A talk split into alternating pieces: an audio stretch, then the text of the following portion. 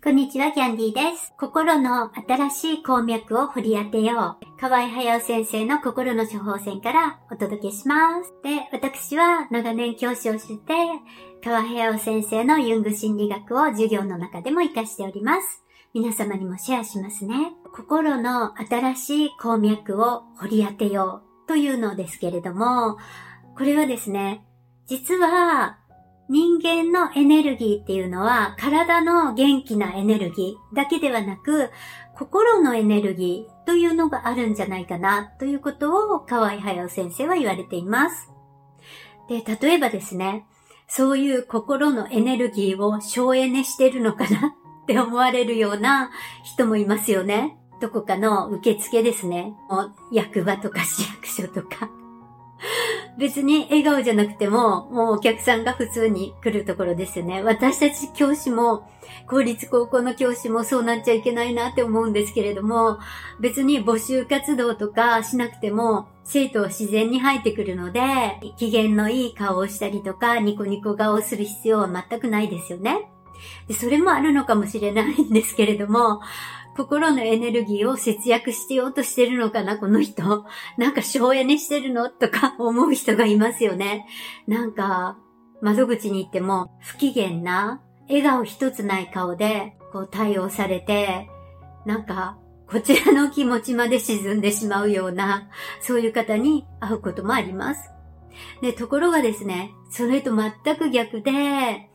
もういつも元気に仕事をしていらっしゃって、趣味とかも頑張ってやってらっしゃって、しかもいつも笑顔で、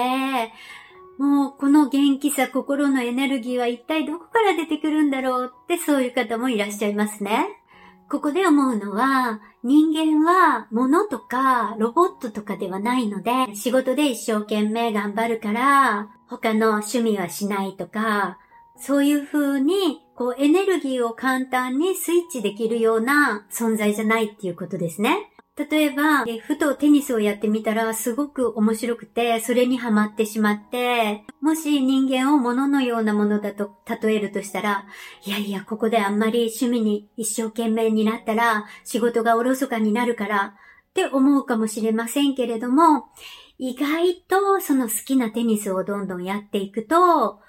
仕事の方まで楽しくなってきたりっていうこともありますよね。だから、こう思うに心の中にはいろいろな鉱脈が眠っていて、そして新しい鉱脈を掘り当てて、そこからエネルギーがパッてキラキラって出ることで、仕事の方のエネルギーもキラキラって光ってくるとか、そういう相互作用というものもあるのかなと思ったりします。なので、心のエネルギーの省エネっていうのは、あまり必要ないんじゃないかなと思います。例えば、こちらがニコニコして、受付に来られた人に接すると、向こうの方も気持ちが良くなってニコニコしますよね。で、私はお店とかに行っても、例えばレストランとか、あるいはショップに行って何か買うとき、何か食べるとき、注文するときも、もう本当に、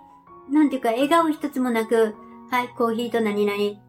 とか注文する人もいますけれども、私は店員さんたちにも明るい感じで いつもニコニコして話しかけます。そうすると、そのショップの人たちもニコニコされるし、で、私の方も気持ちがいいし、という感じで、心のエネルギーを節約する必要はないと思います。今日もご視聴ありがとうございます。See you, have a wonderful day, bye bye!